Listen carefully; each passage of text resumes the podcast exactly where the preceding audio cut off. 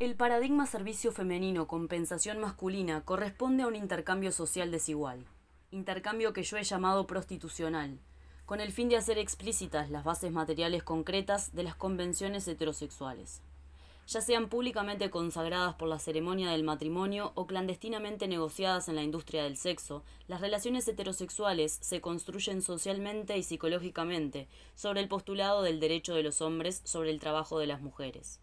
Incluso aquellos que denuncian la vejación y la violencia contra las mujeres llevadas a cabo por los hombres cuestionan raramente los privilegios de los hombres en los dominios sexual, doméstico y reproductivo.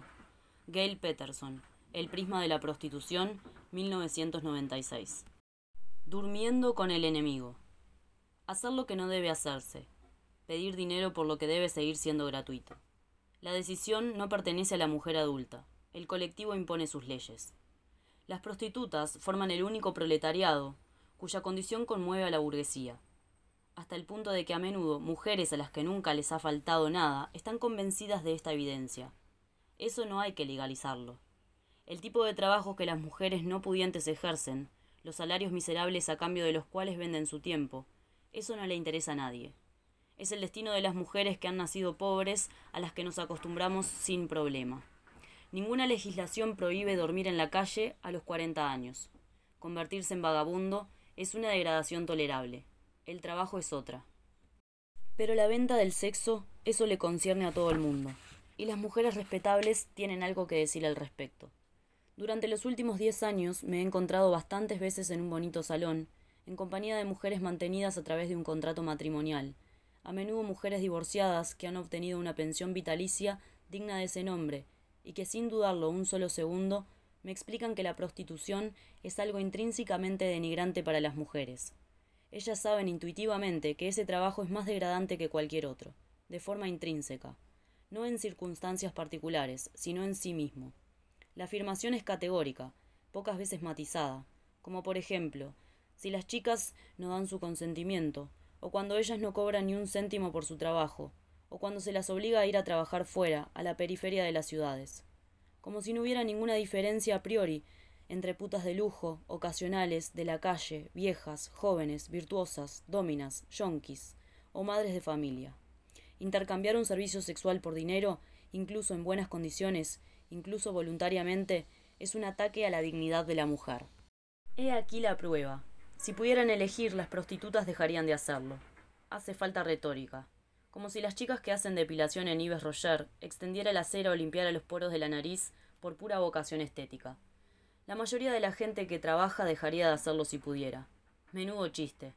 Lo que no impide que, en ciertos ambientes, se nos repita sin fin que la cuestión no es sacar la prostitución de la periferia de las ciudades, donde las prostitutas están expuestas a todo tipo de agresiones, condiciones en las que vender pan, por ejemplo, sería un deporte de alto riesgo, ni obtener el marco legal que reclaman las trabajadoras sexuales, sino prohibir la prostitución. Resulta difícil no pensar que lo que no dicen las mujeres respetables cuando se preocupan del destino de las putas es que en el fondo tienen miedo de la competencia, desleal, demasiado oportuna y discreta. Si la prostituta ejerce su negocio en condiciones decentes, similares a la esteticista o a la psiquiatra, si libera su actividad de todas las presiones legales que se ejercen actualmente sobre ella, entonces la posición de la mujer casada se vuelve de repente menos interesante. Porque si se banaliza el contrato de la prostitución, el contrato matrimonial aparece de modo más claro como lo que es, un intercambio en el que la mujer se compromete a efectuar un cierto número de tareas ingratas, asegurando así el confort del hombre, por una tarifa sin competencia alguna, especialmente las tareas sexuales. Ya he dicho públicamente y en varias ocasiones, en distintas entrevistas, que me prostituí de forma ocasional durante dos años. Cuando escribí este libro me estancaba siempre al llegar a este capítulo. No me lo esperaba. Se mezclan varias reticencias. Contar mi experiencia resulta difícil. Buscarme clientes en su momento fue mucho menos difícil.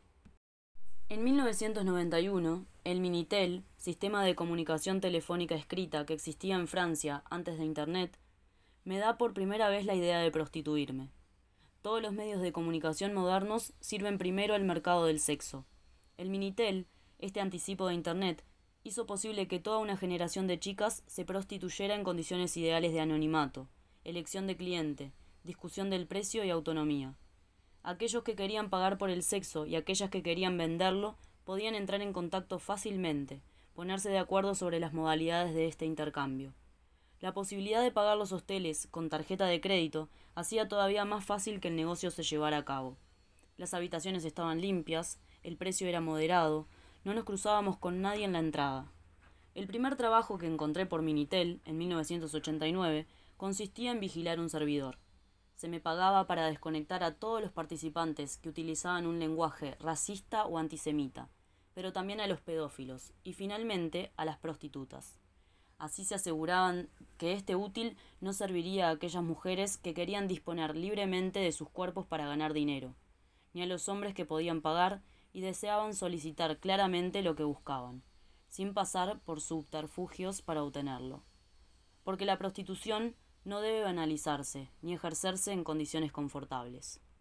Corría 1991, la primera guerra del Golfo, retransmitida por la televisión. Misiles Scud sobre Bagdad, un disco de Noir Sir en rotación intensa, Aux Hombres Heros, eliminan el profesor Griff de Public Enemy, Nene Cherry lleva mallas ajustadas y zapatillas de deportes enormes. Yo me visto del modo más unisex posible, es decir, más bien como un chico. No llevo maquillaje ni un corte de pelo identificable, ni joyas ni zapatos de chica. Los atributos femeninos clásicos no me conciernen. Tengo otras cosas en la cabeza. Trabajo en un supermercado, en el revelado de fotos en una hora. Tengo 22 años. No tengo en principio el perfil de alguien que va a tomar el camino del sex business. En todo caso, no tengo realmente el look. Además, dos años antes, cuando era vigilante en la red Minitel y veía a hombres generosos proponer mil francos por un polvo, me parecía una trampa. Les proponían pagar tanto como para traerlas hasta sus casas y hacerles toda una serie de horrores antes de arrojarlas desnudas y ensangrentadas en la fosa más próxima. Las novelas del Roy, algunas películas, la cultura dominante, acaban consiguiendo pasar su mensaje. Desconfiad, chicas, nos gustan mucho más cuando sois cadáveres. A la larga, yo había terminado convenciéndome de que los hombres pagaban efectivamente mil francos por cita. Había deducido que las tías en cuestión debían ser extraordinarias megabombas sexuales. Odiaba trabajar, me deprimía la cantidad de tiempo que me robaba, lo poco que ganaba y la facilidad con que me gastaba el dinero. Miraba a las mujeres mayores que yo, trabajando toda una vida de ese modo para ganar poco más que el sueldo mínimo, y para que cuando tuvieran cincuenta años les echara la bronca el jefe de sección porque iban demasiadas veces a mear. Mes tras mes comprendía con detalle lo que quería decir llevar una vida de trabajadora honrada, y no veía escapatoria posible. Ya en esa época había que contentarse con tener un trabajo. Pero yo nunca he sido razonable, y me costaba conformarme. En el ordenador en el que facturaba las tiradas de fotos se podía ir al Minitel y me contactaba a menudo para discutir con un amante rubio, un chico de París, que trabajaba como animadora en un servidor. Yo estaba acostumbrada a mantener conversaciones por el Minitel y de paso charlar con mucha gente. Una vez tuve una conversación más excitante que las demás con un señor convincente. Mi primera cita fue con él. Me acuerdo de su voz, cálida y excitante. Pensaba que tenía muchas ganas de ver cómo era, que lo hubiera hecho gratis, que me volvía loca. Finalmente no fui a la cita. Me había preparado, estaba cerca, pero me rajé en el último momento. Demasiado miedo, demasiado lejos de mí, no en mi vida.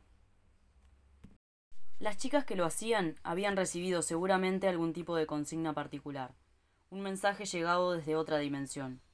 Pensaba que no podía improvisarse, que debía de haber una iniciación precisa cuyo protocolo me era desconocido. Pero el afán de lucro, mezclado con la curiosidad, con el imperativo de encontrar una manera de que me echaran del supermercado, además de las ganas de aprender algo importante, me di de nuevo una cita. Unos días más tarde, con otro hombre, es precisamente uno no muy sexy, simplemente un cliente, uno de verdad. La primera vez que salgo en minifalda con tacones altos. La revolución depende de unos cuantos accesorios. Después, la única sensación comprobable será mi primer paso por la televisión, en Canal Plus, cuando estrenamos la película Fóllame. Tú no has cambiado en nada, pero algo fuera de ti se ha desplazado, y ya nada es como antes. Ni las mujeres ni los hombres. Sin que estés segura de que te guste o no ese cambio, de comprender todas sus consecuencias. Cuando las norteamericanas hablan de sus experiencias como trabajadoras sexuales, les gusta emplear el término empowerment, empoderamiento, un subidón de poder. Me gustó inmediatamente el impacto que yo causaba en la población masculina, el carácter exagerado, casi teatral, el cambio notable de estatus. Yo, que hasta entonces era una tía casi transparente, pelo corto y zapatillas sucias, me había convertido bruscamente en una criatura de vicio. La gran clase.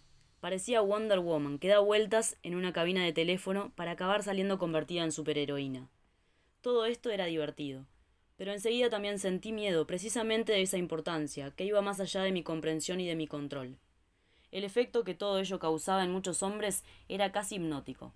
Entrar en una tienda, en el metro, cruzar la calle, sentarse en un bar. Por todos lados atraer la mirada de los hambrientos, estar increíblemente presente. Depositaria de un tesoro furiosamente deseado, mi entrepierna mis pechos cobraban una importancia extrema. Esto no causaba ese efecto únicamente en los obesos. Una mujer con estilo de puta le interesa a casi todo el mundo. Me había convertido en un juguete gigante. En todo caso, lo que estaba claro es que yo podía hacer ese trabajo. Finalmente, no era necesario ser una bomba sexual, ni conocer secretos técnicos inimaginables para convertirse en una mujer fatal. Bastaba con jugar el juego, el juego de la feminidad. Y nadie podía decirte, cuidado, es una impostora, porque no lo era, no más que cualquier otra. Al principio ese proceso me fascinó. A mí siempre me habían dado igual esas cosas de chicas. Me volví una apasionada de los tacones de aguja, de la lencería fina y de los trajes de falda y chaqueta. Me acuerdo de mi propia perplejidad, los primeros meses cuando me veía reflejada en los cristales de los escaparates. Es verdad que esa no era simplemente yo, esa gran puta de piernas alargadas por los tacones altos. La chica tímida, rellenita, masculina, desaparecía en un abrir y cerrar de ojos. Incluso aquello que había de masculino en mí, como mi manera de avanzar súper rápida y con seguridad, se convertía una vez que me había puesto el uniforme en atributo de hiperfeminidad. Al principio, eso me gustó, convertirme en esa otra chica. Era como hacer un viaje, sin cambiar de sitio, pero entrando en otra dimensión. Inmediatamente, desde el momento en que llevaba el disfraz de la hiperfeminidad puesto, un cambio de autoafirmación, como cuando te metes una raya de coca. Después, como la coca, se volvió más difícil de gestionar. Entretanto, me había armado de coraje. Había conseguido mi primer cliente a domicilio, un buen hombre, un sesentón, que fumaba cigarrillos negros uno tras otro y hablaba mucho durante el sexo. Parecía solo y a mí me resultaba sorprendentemente amable. No sé si tengo pinta de torpe o de dulce, o al contrario, soy demasiado imponente, o si simplemente he tenido buena suerte. Pero esta tendencia se confirmó después. Los clientes fueron más bien cariñosos conmigo, atentos, tiernos. Mucho más que en la vida real, de hecho. Si mi memoria es buena, y creo que lo es, lo que era difícil de soportar no era su agresividad o su desprecio, ni nada de lo que querían, sino más bien su soledad, su tristeza, su piel blanca, su timidez desamparada, los fallos que dejaban al descubierto sin maquillaje, su fragilidad expuesta, su vejez, sus ganas de carne fresca contra su cuerpo de viejo, sus tripas cerveceras, sus pollas pequeñas, sus culos caídos o sus dientes amarillentos. Era su fragilidad lo que hacía que fuera complicado. Aquellos a los que podía odiar o despreciar eran los únicos, finalmente, con quienes era posible hacerlo permaneciendo bien cerrada, ganar un máximo de pasta en un mínimo de tiempo y después no pensar en ello. Pero en mi corta experiencia los clientes estaban llenos de humanidad, de fragilidad, de angustia, y eso después se te queda pegado como un remordimiento. En ese momento, desde un punto de vista físico, tocar la piel del otro, poner mi piel a su disposición, abrir mis piernas, mi vientre, todo mi cuerpo al olor del extranjero, superar el asco corporal, no representaba un problema para mí. Era una cuestión de caridad, incluso teniendo precio. Resultaba evidente que para el cliente era importante que yo no me mostrara asqueada por sus gustos o sorprendida por sus defectos físicos, que finalmente valía la pena fingir. Descubrir un mundo completamente nuevo en el que el dinero cambia de valor. El mundo de las mujeres que juegan el juego. Lo mismo que se gana en 40 horas de curro ingrato, se te ofrece por menos de un par. Evidentemente hay que contar el tiempo de la preparación, la depilación, el tinte, la manicura, el maquillaje, los gastos en ropa, medias, lencería, en complementos de vinilo. Pero aún así las condiciones de trabajo seguían siendo un lujo. A los hombres que se lo pueden permitir les gusta pagarse mujeres. He llegado a esa conclusión. A algunos les gusta frecuentar putas según un ritual estricto, dinero en efectivo o en mano, y escenario exacto de la relación previamente acordado. Otros prefieren que aquello se parezca más a una relación. Lo llaman libertinaje, te piden que les traigas facturas o que les digas qué quieres que te regalen en concreto. Una manera de jugar a papá, de hecho. Subrayemos que a aquellas o aquellos que piden dinero a cambio de servicios sexuales se les define por su actividad como prostitutas, un estatuto ilegítimo o ilegal, mientras que aquellos que pagan por el sexo son raramente diferenciados de la población masculina en general, escribe Gail Peterson en El prisma de la prostitución. Decir que te has hecho un cliente te sitúa al margen y te somete a las fantasías más diversas. Nada anodino. Decir que te vas de putas es distinto. Eso no se hace de un hombre a un hombre aparte, no marca su sexualidad, no le predefine de ningún modo. Se piensa que los clientes de las prostitutas constituyen una población variada, tanto por sus motivos como por sus modos de actuar, su categoría social, racial, su edad o su cultura. Sin embargo, las mujeres que realizan ese trabajo son inmediatamente estigmatizadas, pertenecen a una categoría única, las víctimas.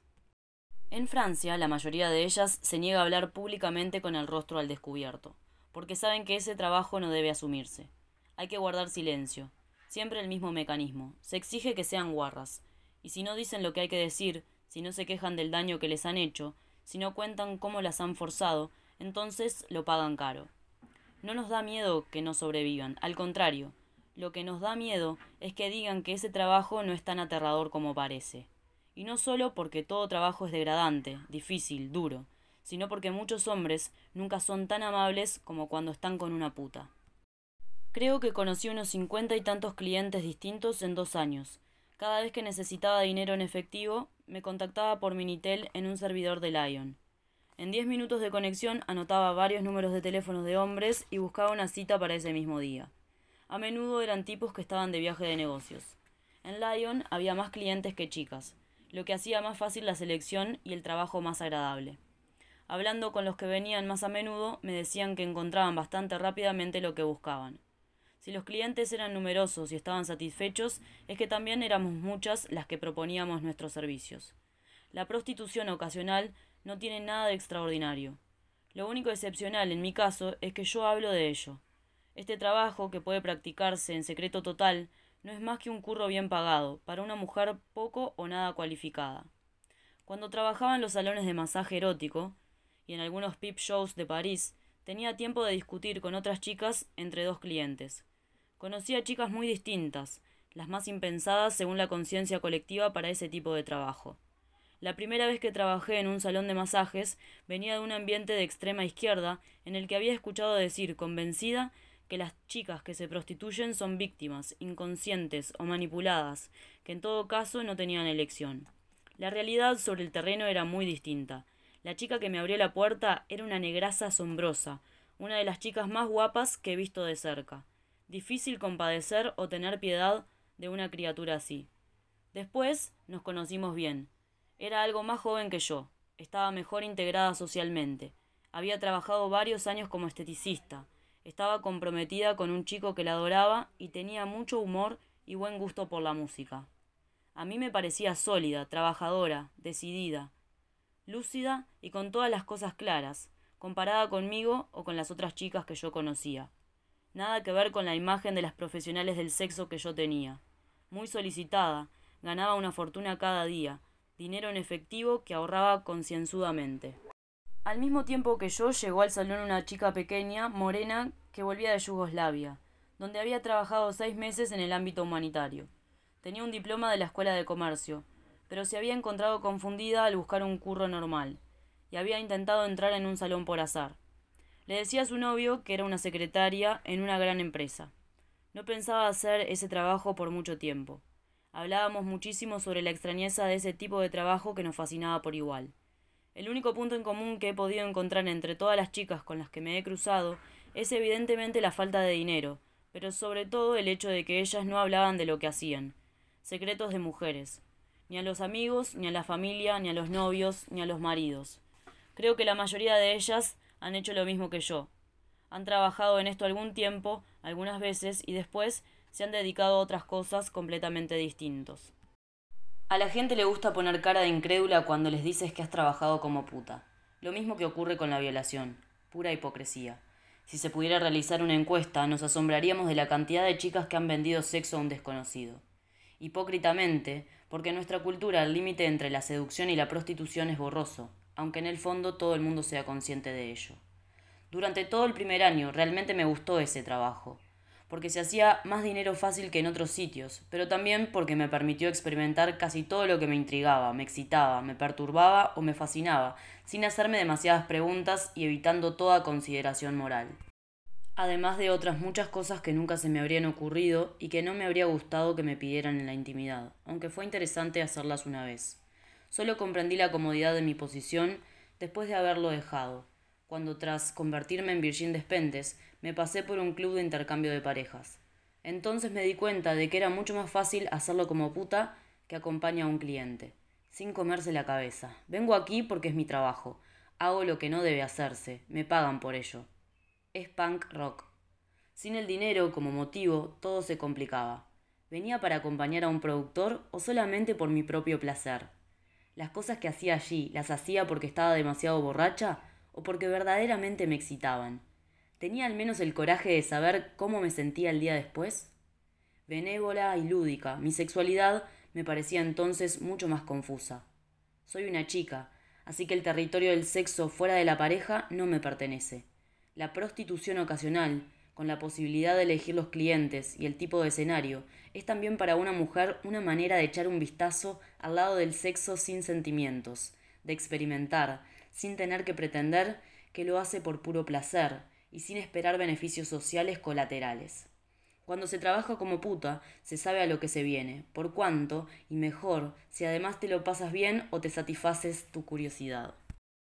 Cuando se es una mujer libre, la cosa es mucho más complicada, en definitiva menos ligera. Al principio, todo el mundo me felicitaba y se alegraba tanto de mi éxito que era fácil apreciar mi nuevo trabajo. Una chica que se feminiza, eso sí que causa emoción. Así son las cosas. Eran pocos los que me preguntaban qué me ocurría. Ya lo he dicho antes, el disfraz de mujer nunca me había interesado, pero llevarlo me permitió comprender dos o tres cosas importantes sobre los hombres. Cuando no te lo esperas, el efecto que producen los objetos fetiches, el liguero, los tacones de aguja, los sujetadores que realzan el pecho o el carmín, es un chiste. Hacemos como si no lo supiéramos cuando compadecemos a las mujeres objeto, las bimbos de pechos remodelados, todas las zorras anoréxicas y reconstruidas que salen en la tele. Pero la fragilidad está sobre todo del lado de los hombres, como si nadie les hubiera avisado que Papá Noel no vendrá. Les basta con ver una chaqueta roja para correr con la lista de regalos que querrían ver junto a su chimenea. Me hace gracia, desde entonces, escuchar cómo los hombres disertan sobre la estupidez de las mujeres que adoran el poder, el dinero o la fama, como si adorar un liguero fuera menos estúpido. En mi caso, la prostitución ha sido una etapa crucial de reconstrucción después de la violación, una empresa de indemnización billete a billete de lo que me habían quitado por la fuerza. Aquello que yo podía vender a cada cliente lo había guardado intacto. Si yo lo vendía diez veces seguidas, quería decir que aquello no se desgastaba con el uso. Este sexo solo me pertenecía a mí y no perdía su valor a medida que se usaba, e incluso podía ser rentable. De nuevo me encontraba en una situación de ultra feminidad, pero esta vez yo sacaba un beneficio neto. Lo que resulta difícil, incluso hoy, no es el haberlo hecho. Recordar mi pasado para escribir este capítulo me confronta con buenos recuerdos. El subidón de adrenalina antes de llamar a una puerta y subidones todavía más fuertes antes de empezar una sesión. Me gustaría decir otra cosa, visto que no me hace falta añadir mucho del lado de lo cutre, pero desde un punto de vista sexual, en general, fue muy excitante. Ser puta era a menudo lo más, el deseo resultaba gratificante. Aquellas fueron también mis primeras salidas de compras, con mi propio dinero en efectivo, como nunca antes hubiera soñado tenerlo, y poder fundirlo en un solo día. Además, esta experiencia, al presentarme los hombres bajo un ángulo más infantil, frágil y vulnerable, los volvió más simpáticos, menos impresionantes, más amables, y finalmente más accesibles. Descubrí una receta para atraer más atención de la que yo podía gestionar. Eso ha disminuido mi agresividad contra ellos, más de lo que nunca hubiera imaginado. Una agresividad que, a diferencia de lo que se cree, nunca ha sido muy elevada. Lo que me da rabia no es lo que los hombres hacen o son, sino lo que quieren impedirme que haga o lo que quieren obligarme a hacer. Lo que resulta difícil es hablar de ello, lo que eso provocaría en la cabeza de la gente, con la que luego me encontraría. La condescendencia, el desprecio, la proximidad, las conclusiones fuera de lugar. Cuando llegué a París, la práctica se complicó. Muchas más chicas, muchas más blancas, chicas del este, muy guapas, muchos más clientes peligrosos. Los servidores de Minitel estaban vigilados y era difícil elegir como antes. No conocía bien los barrios a los que iba, y cuando quería pasarme a trabajar en el masaje o en el striptease para entrar en una estructura, los porcentajes eran ridículos, los locales demasiado pequeños y la oferta siempre superior a la demanda, lo que hacía que el ambiente entre las chicas fuera un espanto. Además, yo ya no estaba sola, así que empezaron las mentiras y la sensación de traer mi mierda a casa. Pérdida de equilibrio. Es difícil dejarlo, volver a trabajos pagados normalmente, en los que se te trata normalmente, como un empleado, levantarse por las mañanas, dar todo tu tiempo. De todos modos, yo echaba solicitudes por todos lados, pero no encontraba trabajo. Tuve que esperar a conocer a alguien que a su vez conocía a alguien que trabajaba en Virgin para poder empezar a ser dependienta durante unos meses. Trabajar por el sueldo mínimo se había vuelto una especie de lujo. El mercado se había endurecido y entre tanto yo me había hecho mayor y tenía lagunas sospechosas en mi CV. La readaptación no era evidente. El único trabajo estable que encontré consistía en hacer reseñas de películas X para un editor de revistas porno. Y eso no daba para pagar un alquiler en París. Fui de niños, cosa que al menos era divertida, pero eso tampoco me daba para vivir en la capital. Cabría comparar el estar enganchado a una droga dura y ser puta. Todo empieza bien, sensaciones de poder fácil, sobre los hombres, el dinero, emociones fuertes, descubrimientos interesantes sobre ti misma, liberación de dudas. Pero es un alivio traicionero, los efectos secundarios son duros. Sigues buscando las sensaciones del principio, como con la droga. Cuando intentas dejarlo, las complicaciones se parecen. Vuelves una vez más, una sola vez, y después una semana más tarde, cuando se te presenta el mínimo problema, vuelves a encender tu Minitel, por última vez. Entonces empiezas a entender que aquello te da más problemas que beneficios, pero aún así vuelves. Lo que antes era una fuerza fantástica que controlabas acababa desbordándolo todo y volviéndose amenazadora. Y todo lo que antes te atraía del asunto se vuelve un problema. Durante cierto tiempo estuve así, volviendo y dejándolo, hasta que me convertí en Virgin Despentes. Siempre me ha impresionado la similitud entre la parte promocional de mi trabajo de escritora mediatizada y el acto de prostituirse con la diferencia de que cuando dices soy puta, tienes a todos los salvadores de tu parte, mientras que cuando dices salgo en la tele, lo único que encuentras son envidiosos. Pero el sentimiento de no poseerse a sí misma por completo, de vender lo íntimo, de mostrar lo privado, es exactamente el mismo. Aún no veo bien la diferencia entre la prostitución y el trabajo asalariado legal, entre la prostitución y la seducción femenina, entre el sexo pagado y el sexo interesado entre lo que conocí durante aquellos años y lo que he visto después. Lo que las mujeres hacen con su cuerpo desde el momento en que hay hombres que tienen pasta y poder alrededor, me parece todo bastante parecido al final. Entre la feminidad tal y como se nos vende en las revistas y la de puta, se me escapa siempre el matiz de diferencia.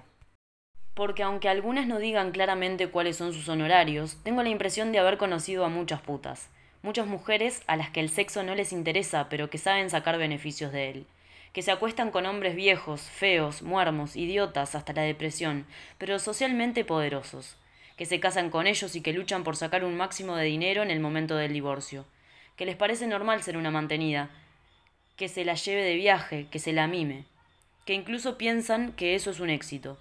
Es triste escuchar a algunas mujeres hablar del amor como de un contrato económico implícito que esperan que los hombres paguen por acostarse con ellas. Eso me parece lo más cutre. En su caso, que renuncien a toda independencia, al menos la puta, una vez que ha satisfecho a su cliente. Puede largarse tranquila y en el caso de los hombres, que solo puedan acceder a la sexualidad si tienen un modo de apoquinar. Es mi lado clase media. Hay obviedades que no puedo digerir, y respecto a las cuales me falta sutileza.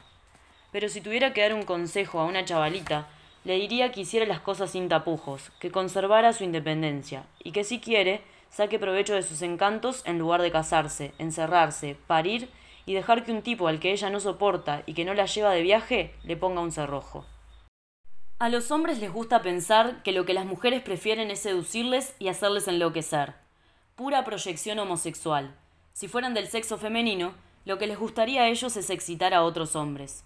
Es verdad, es agradable hacerles perder la cabeza a base de escotes y carmín. Hay a quien le gusta llevar un disfraz de Mickey para distraer a los niños, pero hay quien prefiere otra cosa. Por ejemplo, hay quien prefiere no trabajar en Disney. Seducir está al alcance de muchas jóvenes, siempre que acepten jugar el juego, porque de lo que se trata es de reconfortar a los hombres sobre su virilidad, jugando el juego de la feminidad. Sacar un beneficio personal exige un perfil preciso, cualidades poco frecuentes. Todas no venimos de las clases sociales superiores, a todas no nos han entrenado para sacar el máximo de dinero de los hombres. Y además, algunas preferimos el dinero que ganamos nosotras mismas. A diferencia de la idea que se hace en muchos hombres, no todas las mujeres tienen alma de cortesanas.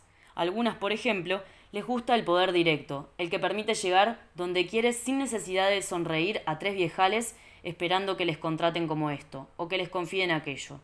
El poder que te permite ser desagradable, exigir ser cortante. Y ese poder no es más vulgar cuando una mujer lo ejerce que cuando lo hace un hombre. Se supone que a causa de nuestro sexo nosotras debemos renunciar a este tipo de placer. Es mucho pedir. No nos encontramos con mucha Sharon Stone en la vida. Hay más bellezas pasadas de coca, idiotas con vestidos bonitos. A los hombres les gustan las chicas guapas, cortejarlas y fanfarroñar cuando se llevan una al huerto. Pero lo que más les gusta en realidad es ver cómo se la pegan mientras simulan compadecerlas o se alegran directamente. La prueba en su tosca alegría cuando ven envejecer a aquellas mujeres que no han podido obtener o las que les hicieron sufrir. ¿Acaso hay algo más rápido y previsible que la caída de una mujer que ha sido guapa? No es necesario tener mucha paciencia para obtener venganza. Lo que resulta inaceptable no es que se gratifique materialmente a una mujer a cambio de satisfacer el deseo de un hombre, sino que se pida esa gratificación de forma explícita, escribe Peterson. Como el trabajo doméstico y la educación de los niños, el servicio sexual debe ser gratuito. El dinero es la independencia. Lo que ataca la moral en la práctica del sexo pagado no es el hecho de que la mujer no encuentre placer, sino que se aleje del hogar y que gane su propia independencia. La puta es la criatura del asfalto, lo que se apropia de la ciudad. Trabaja fuera de lo doméstico y de la maternidad, fuera de la célula familiar. Los hombres no necesitan mentirle, ni ella necesita engañarlos. Más bien, ella se puede convertir en su cómplice. Tradicionalmente, las mujeres y los hombres no están hechos para comprenderse, entenderse y ser sinceros entre sí. Al parecer, esta posibilidad da miedo.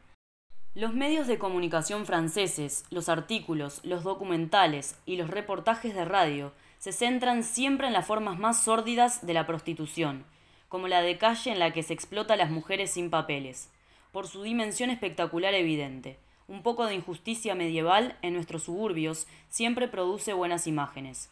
Nos gusta contar historias de mujeres maltratadas que cuentan a las otras que se han liberado por los pelos de lo peor.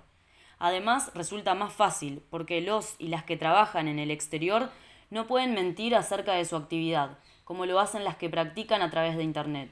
Buscamos lo más sórdido y lo encontramos sin mucha dificultad, porque esa es precisamente la prostitución que no puede sustraerse a la mirada pública.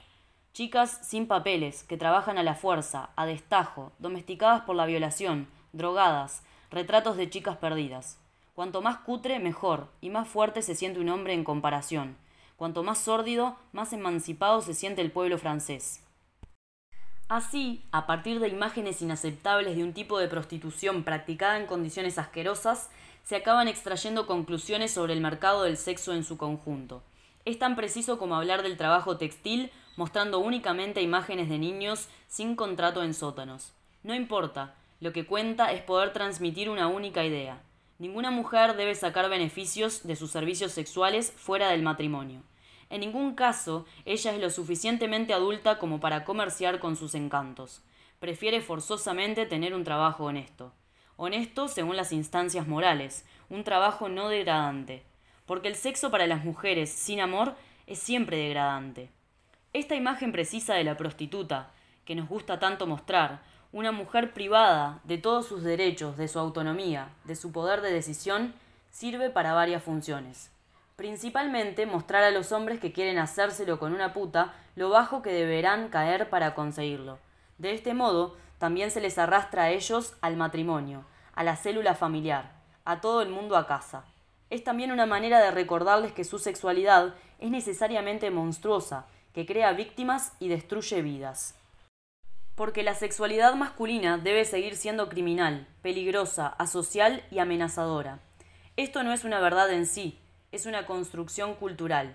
Cuando impedimos que las putas trabajen en condiciones decentes, atacamos directamente a las mujeres, pero también buscamos controlar la sexualidad de los hombres. Echar un polvo cuando tienen ganas no debe ser algo agradable y fácil. Su sexualidad debe seguir siendo un problema. De nuevo, doble imposición. En la ciudad todas las imágenes invitan al deseo, pero el alivio debe seguir siendo problemático, cargado de culpa.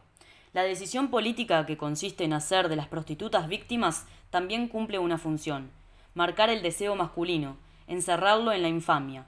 Que se corran pagando si quieren, pero para hacerlo necesitan que meterse en el fango, la vergüenza y la miseria. El pacto de la prostitución. Yo te pago y tú me satisfaces. Es la base de la relación heterosexual. Hacernos creer que ese contrato es extraño a nuestra cultura es pura hipocresía. Al contrario, la relación entre el cliente varón heterosexual y la puta es un contrato entre los sexos sano y claro. Por eso es necesario complicarlo de manera artificial. Cuando las leyes Sarkozy sacan a las prostitutas de la calle fuera de la ciudad, obligándolas a trabajar en los bosques, del otro lado de las autopistas, a merced de los caprichos de los policías y de los clientes, el símbolo del bosque es interesante. La sexualidad debe salir físicamente del dominio de lo visible, de lo consciente, de lo iluminado. No se trata de una decisión política que proteja la moral. La cuestión no es solo evitar que esta población pobre esté a la vista de los ciudadanos del centro de las ciudades, los más ricos de entre nosotros. A través del cuerpo de la mujer, definitivamente un instrumento esencial en la elaboración política de la mística de la masculinidad, el gobierno decide deportar fuera de la ciudad el deseo bestial de los hombres. Si las putas se instalaban hasta ahora sin problema en los barrios favorecidos, es porque los clientes estaban allí, y se paraban para que les hicieran una mamada rápida antes de volver a sus casas. En su libro, Peterson cita a Freud. La corriente tierna y la corriente sensual solo se han fusionado como es necesario en un pequeño grupo de seres civilizados. Los hombres se sienten casi siempre limitados en el ejercicio de su actividad sexual por respeto a las mujeres y solo desarrollan su plena potencia sexual cuando se encuentran en presencia de un objeto sexual despreciado, una cuestión fundada también sobre el hecho de que existen en sus deseos sexuales componentes perversos que no se permiten satisfacer con una mujer a la que respetan. La dicotomía madre puta está dibujada artificialmente sobre el cuerpo de las mujeres, un poco como el mapa de África, sin tener en cuenta las realidades del terreno, sino únicamente los intereses de los colonizadores. Esta separación no procede de un proceso natural, sino de una voluntad política se condena a las mujeres a estar escindidas en dos opciones incompatibles.